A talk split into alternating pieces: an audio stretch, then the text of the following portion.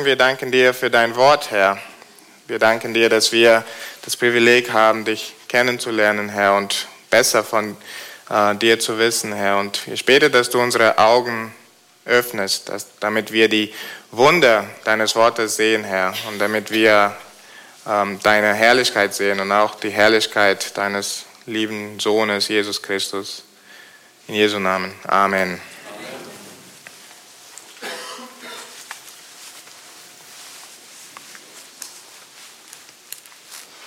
Muss nur schauen, dass das alles funktioniert. So. Ich liebe Architektur. Also ich verstehe nicht so viel davon, aber ich liebe es, Gebäuden einfach anzuschauen. Einer meiner Lieblingsorte in München ist die Leopoldstraße. Einfach darunter laufen und einfach die Gebäude anzuschauen. Ich finde es einfach herrlich. Und je älter, desto besser. Was ich auch mag, sind gute Musikstücke. Äh, unter meine Lieblings sind zum Beispiel das Halleluja-Teil von Handels Messias oder der Kanon in D-Dur von Johann Pachelbel.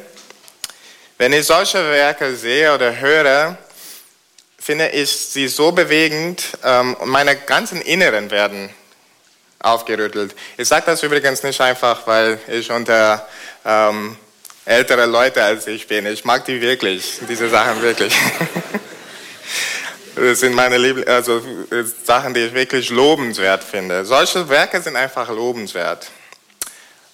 Also ihr habt bestimmt auch Sachen, die ihr einfach lobenswert findet. So Werke, die ihr einfach, also die euch bewegt.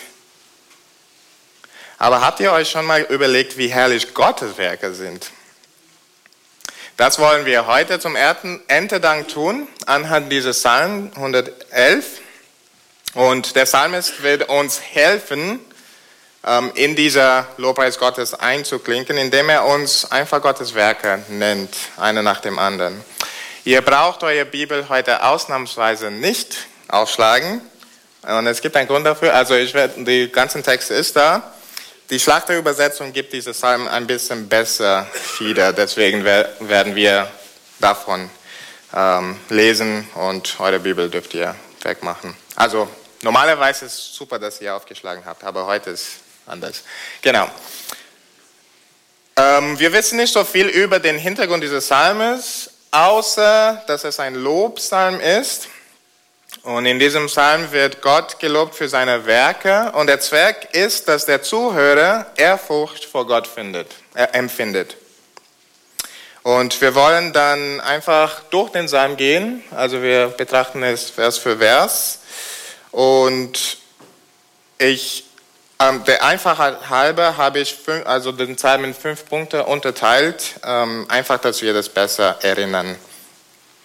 Genau.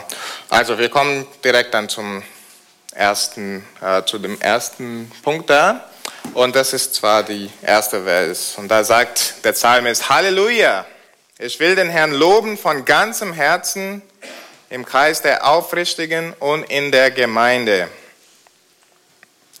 Wir wissen nicht, wer dieses Psalm geschrieben hat, aber eines kommt sofort sehr klar durch. Und das ist eine Begeisterung für den Herrn. Er ist zutiefst bewegt von dem Herrn. Es fängt schon mal an mit seinem Ruf ganz am Anfang, Halleluja, was nicht weniger heißt als Preis den Herrn. Der Psalmist wird sein Lob zum Ausdruck bringen.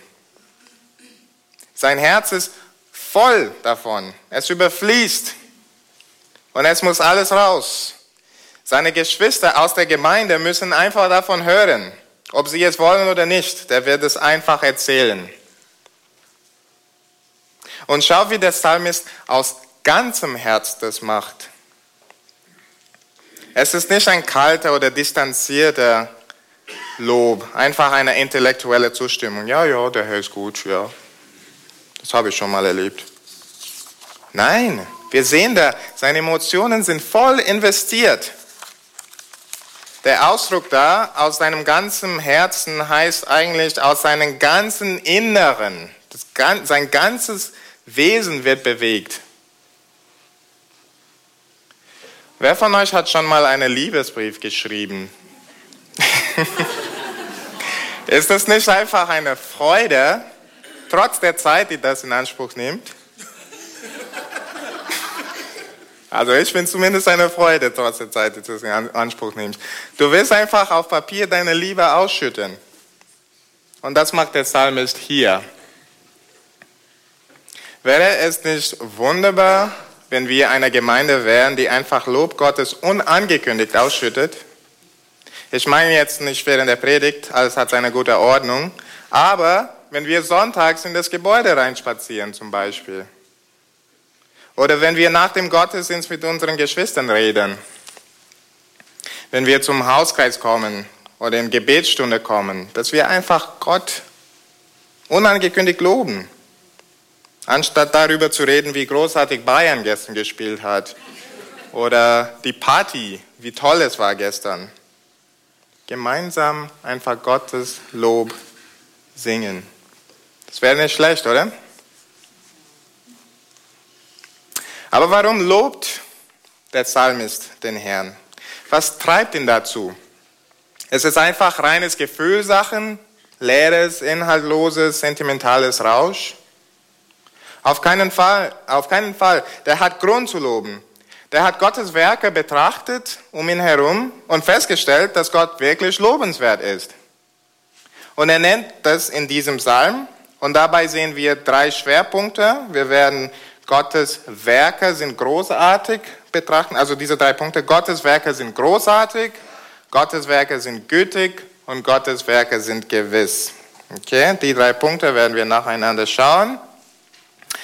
Lasst uns dem Psalmist dann zu sprechen kommen lassen. Gottes Werke sind großartig. Groß sind die Werke des Herrn, erforscht von allen, die sie lieben. Voll Majestät und Hoheit ist sein Tun und seine Gerechtigkeit besteht ewiglich. Gottes Werke sind groß, schön, überlegen. Der Psalmist denkt Ganz bestimmt vielleicht an die Schöpfung Gottes. Schau, wie sie beschrieben werden, wie Gottes Werke beschrieben werden. Groß. Sie sind markant, auffällig, qualitativ herausragend. Du kannst es nicht verfehlen. Der sagt auch, dass sie voll Majestät und Hoheit sind. Prächtig, wenn man so will. Da ihr in Deutschland kein Königshaus habt, äh, weiß ich nicht, ob ihr Majestät und Pracht kennt. Ich komme aus Großbritannien. Man sieht doch, oder? Und, aber das stimmt. Und da haben wir das Königshaus. An besonderen Veranstaltungen tauchen die Königin und Angehörige der Familie in allem ihren Edelmut auf. Die Königin mit ihrer mit Diamanten verzierten Krone und schönes Königskleid in einer Kutsche, geschmuckt mit Gold, also es ist ziemlich herrlich, wenn man das sieht. Und vielleicht habt ihr ein bisschen davon mitbekommen, als William und Kate vor ein paar Jahren geheiratet haben. Und an dem Tag war ich so stolz, Brite zu sein, muss ich ehrlich sagen. Aber selbst diese Majestät unserer geliebten Königin ist nichts zu vergleichen mit der Majestät und Hoheit der Werke Gottes. Mein Herz wird einfach mit Ehrfurcht erfüllt, wenn ich in den Alpen bin und die Berge um mich herum betrachte. Die sind einfach herrlich. Oder ich schaue auch manchmal gerne Dokumentarfilme über unser Weltraum, über die Galaxien, die Supernovae, die stähleren schwarzen Löcher, die Zwergsterne, die Stratosphäre, die Exosphäre, die Magnetosphäre. Wenn ihr nicht wisst, weiß, was diese Begriffe heißen, ich weiß auch nicht genau, aber ich weiß, dass sie großartig sind und dass Gott sie alle geschaffen hat und dass ich sehr klein bin im Vergleich. Und das ist nicht nur mit kleinen, äh, mit diesen riesigen Dingen, sondern auch mit den winzigen Dingen. Nimm dir einfach ein Blatt das von einem Baum fällt und lege es unter einem Mikroskop und einfach die Details zu schauen. Das sind auch großartige Dinge, die wir sehen. Prächtige Dinge. Und wir sehen auch, dass Gott alles richtig tut. Seine Gerechtigkeit besteht ewiglich, steht da. Er tut nichts Falsches in dem, was er tut. Er tut nie etwas, die fragwürdig ist, die unter dem Standard fällt sozusagen. Nein, er setzt den Standard. Die Werke Gottes sind auch nachforschungswert, wie es da steht. Er forscht von allen, die sie lieben. Es lohnt sich, Zeit zu nehmen, um Gottes Handel zu betrachten. Ja, natürlich durch eine Wanderung, durch eine Reise durch den Weltraum oder Dokumentarfilme, ähm, wie die meisten von uns. Ähm, ich glaube nicht, dass so viele von uns in den Weltraum gehen können. Also, aber ich glaube, die, die, die das können, sehen einfach, wie großartig das ist. Und wir bekommen ein bisschen davon mit in Dokumentarfilmen. Aber prächtiger, prächtiger ist die Herrlichkeit Gottes, die wir hier sehen, in unseren Bibel. Dieser unendlich große Gott wird hier beschrieben als einer, der sich kleiner Menschen wie uns annimmt und für sie eingreift und ihnen hilft, wenn sie es brauchen. Der Psalmist hat bestimmt an vergangenen Eingreifen Gottes gedacht, wie den Auszug aus Ägypten zum Beispiel oder das Durchqueren des Roten Meeres oder viele andere Geschehnisse aus dem Alten Testament, die wir kennen, so gut kennen. Ich musste mich diese Woche so freuen, als ich zum Beispiel in 1 Samuel gelesen habe, wie Gott durch zwei Menschen eine ganze Armee von Feinden und äh, den Philistern in Erstrecken und Verwirrung versetzt hat. Einfach großartig. Wir lesen so viele großartige Sachen, so viele großartige Werke Gottes in diesen Seiten in unserer Bibel.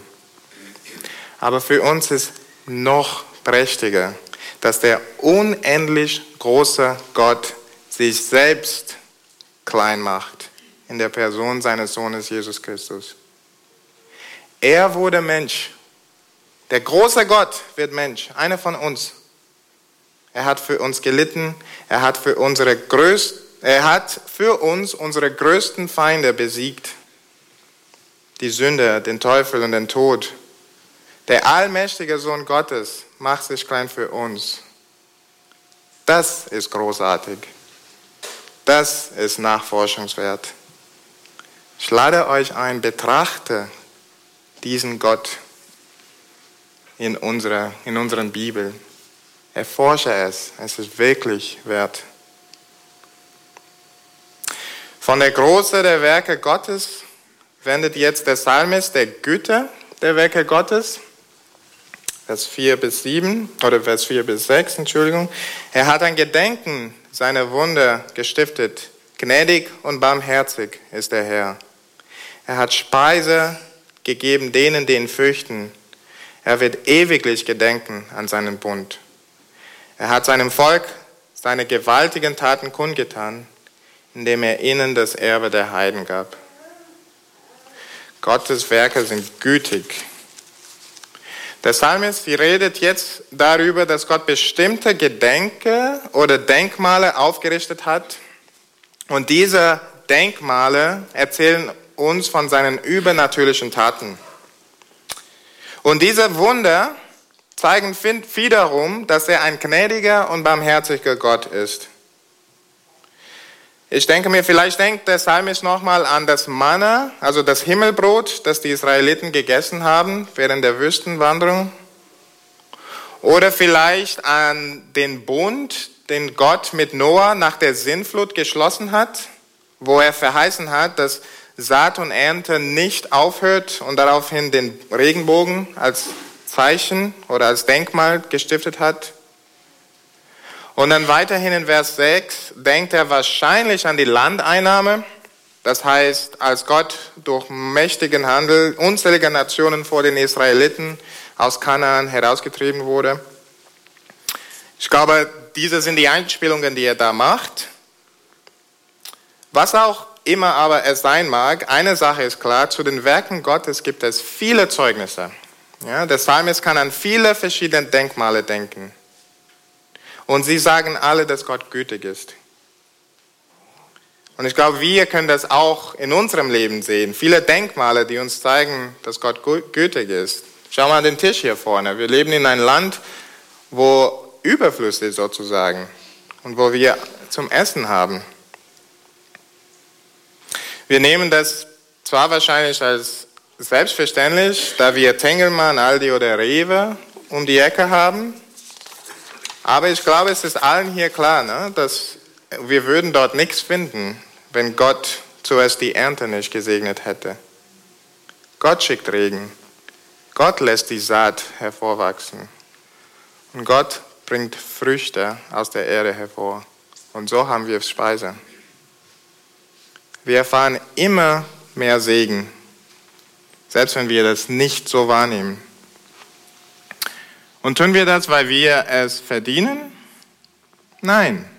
Wenn es stimmt, dass der Psalmist Anspielungen auf Gottes Bund mit Noah zum Beispiel gemacht hat oder auf das Himmelbrot in der Wüste und auf die Landeinnahme, diese Stellen auch macht uns deutlich, wenn man die liest, also die Stellen um diese Geschehnisse herum, wenn man die liest, diese Stellen macht uns auch deutlich, dass er sie nicht segnet, weil sie das verdienen, sondern weil Gott seine Gnade und Treue zum Ausdruck bringt. Das ist genauso wie der Text hier sagt. Er handelt, weil er gut ist, weil er gnädig und barmherzig ist und weil er seinen Bund nicht vergisst. Was er verspricht, hält er. Sein Name steht auf dem Spiel. Also hier in dem Text sehen wir ein paar gute Hinweise auf Gottes Güte. Aber wir können nicht über Gottes Gnade und Barmherzigkeit reden, ohne über den klarsten Hinweis darauf zu reden. Und wenn wir schon mal über Speise reden, Jesus sagt im Johannes 6, dass er das Brot vom Himmel ist. Dies ist das Brot, die gekommen ist, das gebrochen wurde, als er am Kreuz für Sünde starb, damit sie, die von Natur aus Feinde Gottes sind, Kinder Gottes werden dürfen. Und noch mehr, aufgrund dessen werden diese Kinder auch Erben Gottes, wie in Römer 8 steht. Könnt ihr euch das vorstellen? Erben des allerhöchsten Gottes des Universums zu sein. Alles, was Gott gehört, wird eines Tages auch unser sein. Nur weil Jesus durch sein Opfer diese Segen für uns erworben hat. Das ist Gnade. Das ist Barmherzigkeit. Wenn wir ein Denkmal der wundersamen Werke Gottes aufstellen wollen, hier, das ist das Denkmal schlechthin. Wir werden später das Abendmahl feiern. Denkt drüber nach. Das zeigt uns Gottes Barmherzigkeit, Gottes Gnade. Der Text sagt aber auch, diese Erfahrung der Gnade, Treue und Segen Gottes erfahren nicht alle sondern die, die ihn fürchten. Oder sein Volk, wie es in Vers 6 steht. Die, die an ihn glauben. Und die Frage ist, heute gehörst du dazu. Ab heute kann das sein, indem du ähm, zu Jesus kommst, an Jesus glaubt.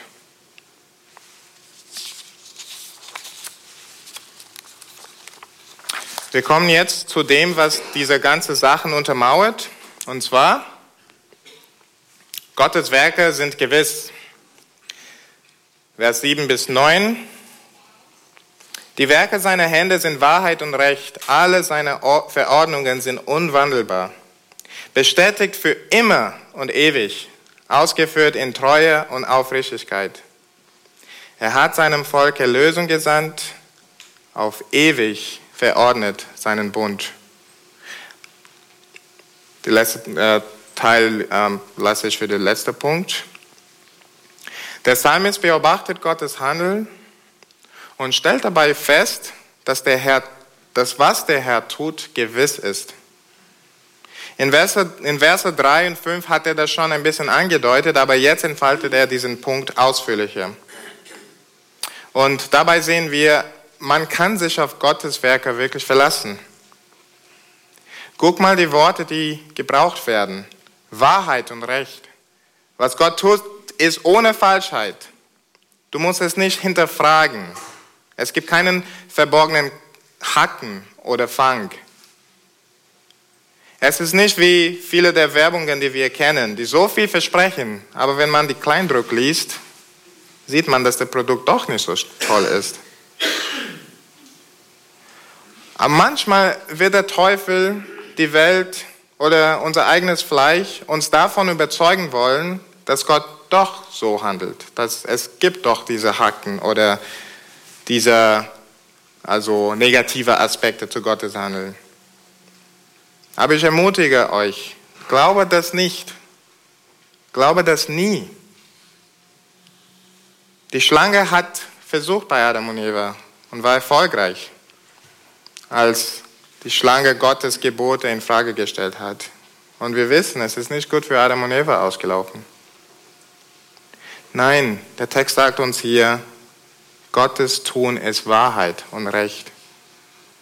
Unwandelbar, bestätigt für ewig, steht auch hier. Das heißt, Gott ändert seine Meinung und dementsprechend seine Werke nicht ständig wie Menschen. Er ist nicht wankelmütig. Die Bibel redet zwar davon, dass Gott etwas reuen kann, aber es ist wichtig, das zu unterscheiden. Es soll nicht missverstanden werden. Also solches wird manchmal von Gott gesagt, um bestimmte Emotionen und Handel Gottes einen menschlichen Ausdruck zu geben. Das heißt, sie werden in, also manche im Handel Gottes werden in einer Weise beschrieben, die uns Menschen verständlich ist. Aber absolut ist das nicht zu verstehen. Weil die Bibel macht uns auch deutlich, wie hier, dass Gottes Bestimmungen, das heißt seinen ewigen Plan, seinen ewigen Ratschluss wird immer durchgesetzt. Und das ist wirklich eine wunderbare Eigenschaft Gottes.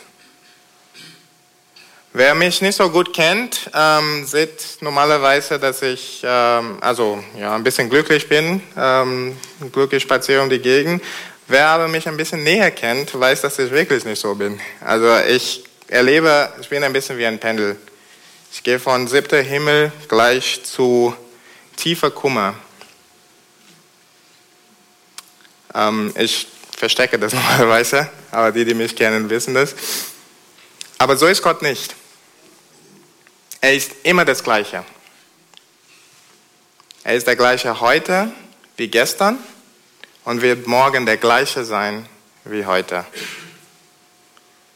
Das ist einerseits eine Herausforderung, weil was ihn gestern betrübt hat, wird ihn heute noch betrüben und morgen. Es ist nicht wie die Standards unserer Gesellschaft, die immer ändern, je nachdem, was die Menschheit für richtig halten. Nein, bei ihm, der hat einen Standard und das wird nie ändern.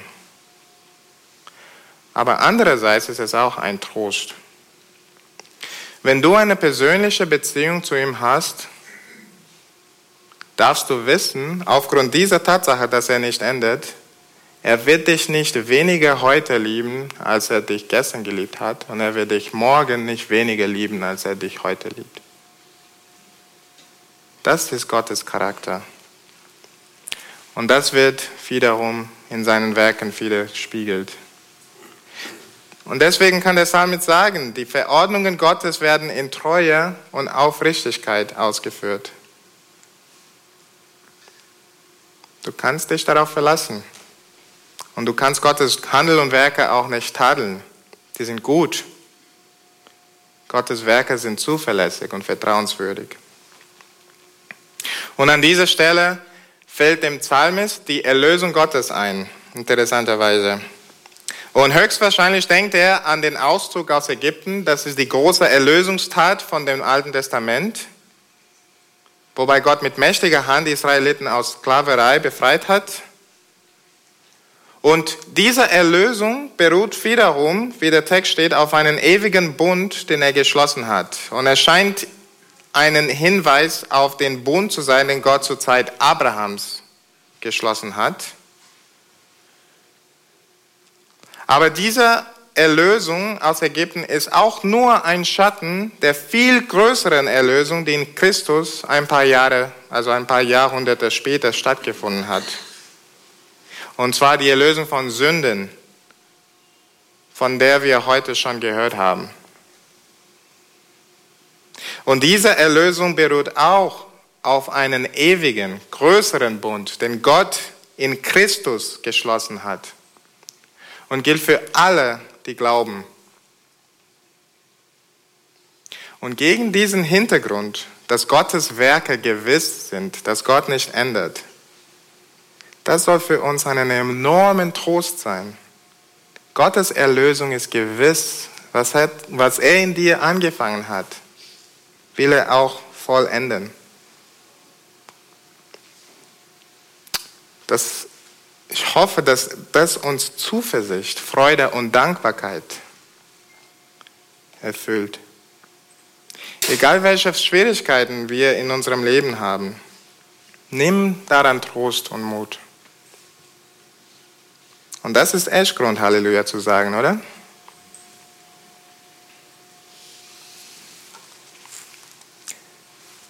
Wir kommen zu dem letzten Punkt. Heilig und furchtgebittend ist sein Name. Die Furcht des Herrn ist der Anfang der Weisheit. Sie macht alle einsichtig, die sie befolgen.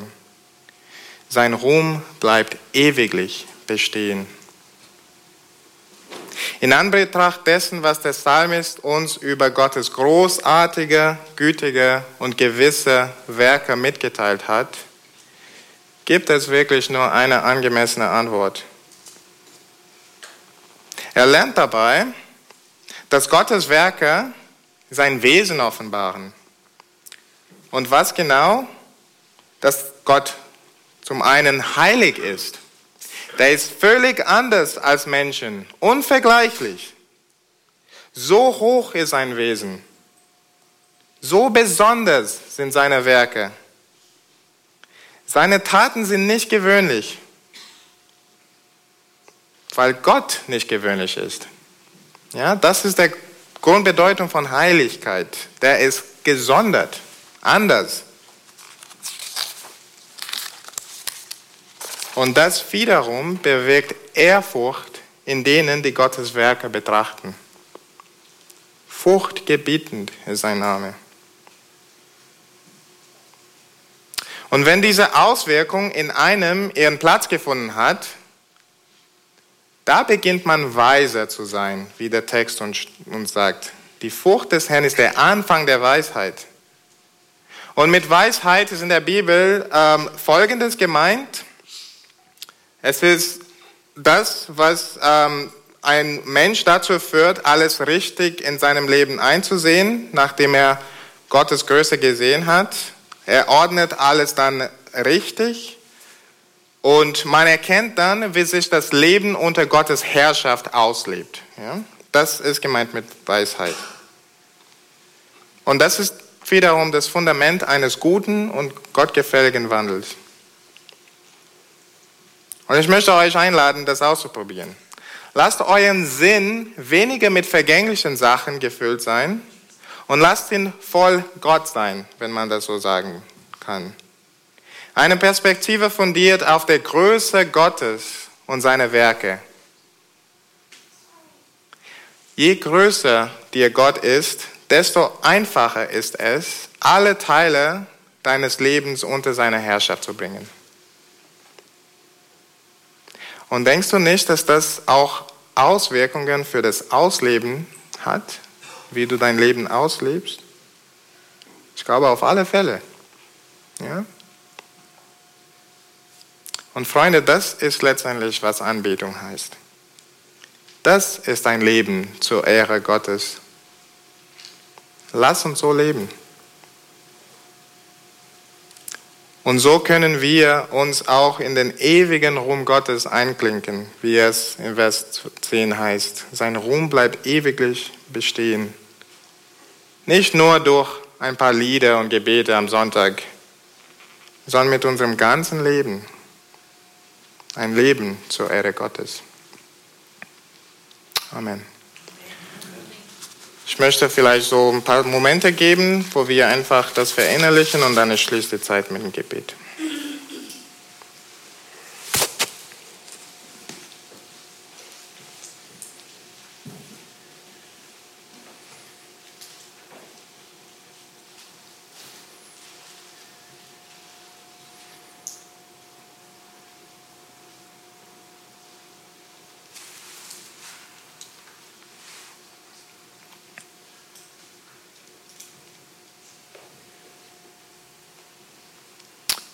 Himmlischer Vater, wir haben deine Größe gesehen heute durch diesen Psalm. Wir haben auch deine Güte gesehen heute durch diesen Psalm, Herr. Und wir dürfen uns freuen, dass das, was du tust, auch gewiss ist, Herr. Ich bete, dass du uns hilfst, das zu verinnerlichen, dass unsere Gedanken einfach davon erfüllt werden und dass es uns dazu treibt, deine Heiligkeit, deine Größe zu erkennen, dass wir ehrfürchtig vor dich, vor dich wandeln, Herr. Nicht, weil wir uns davor Angst haben, dass du uns irgendwie strafst, sondern weil wir erkennen, Herr, dass es gibt niemand, wie äh, die, dir gleich ist, Herr und dass es wirklich Sinn macht, vor dich zu wandeln und unter, sein, unter deiner guten Herrschaft zu sein, Herr. Und ich bete, dass das wirklich Auswirkungen in unser Leben hat, Herr. Dass wir lernen, weise zu, zu wandeln angesichts dessen, wer du bist, Herr. Ich bete das für uns als Gemeinde. In Jesu Namen. Amen.